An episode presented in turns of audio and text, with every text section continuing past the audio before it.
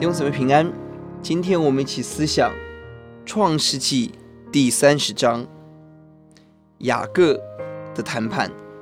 一到二十四节是雅各的后代，二十五到三十四节是雅各跟拉班的谈判，回家的代价。三十五到四十三是雅各用巧计增加财富。这个经文很关键，在二十五节，拉结生约瑟之后，雅各对拉班说：“请打发我走。”叫我回到我本乡本地区。上帝在外邦为雅各预备了后代，但他心中所想的仍是自己的家乡。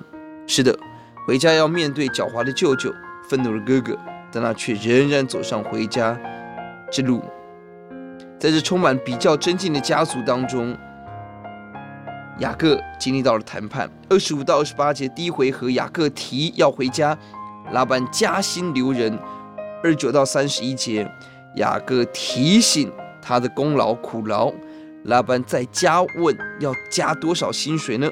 三十一到三十四，雅各要搬点羊做薪资就留人，而拉班同意了。在这样充满了谈判谎言的对话中，看到神仍然工作，因着有神，因着神的计划，就在最黑暗、最冲突的地方，仍有神荣耀的计划在其中。呼求主帮助我们。我们知道，在面对这个世界有很多不容易，面对很多恶人，我们要面对很多的谈判。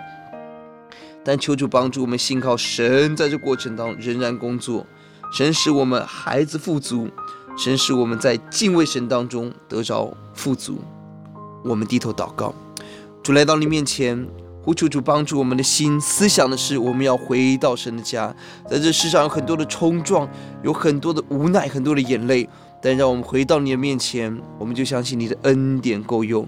会主把天上属灵的孩子、属灵的产业多多的加给我们，荣耀归主，奉主的名，阿门。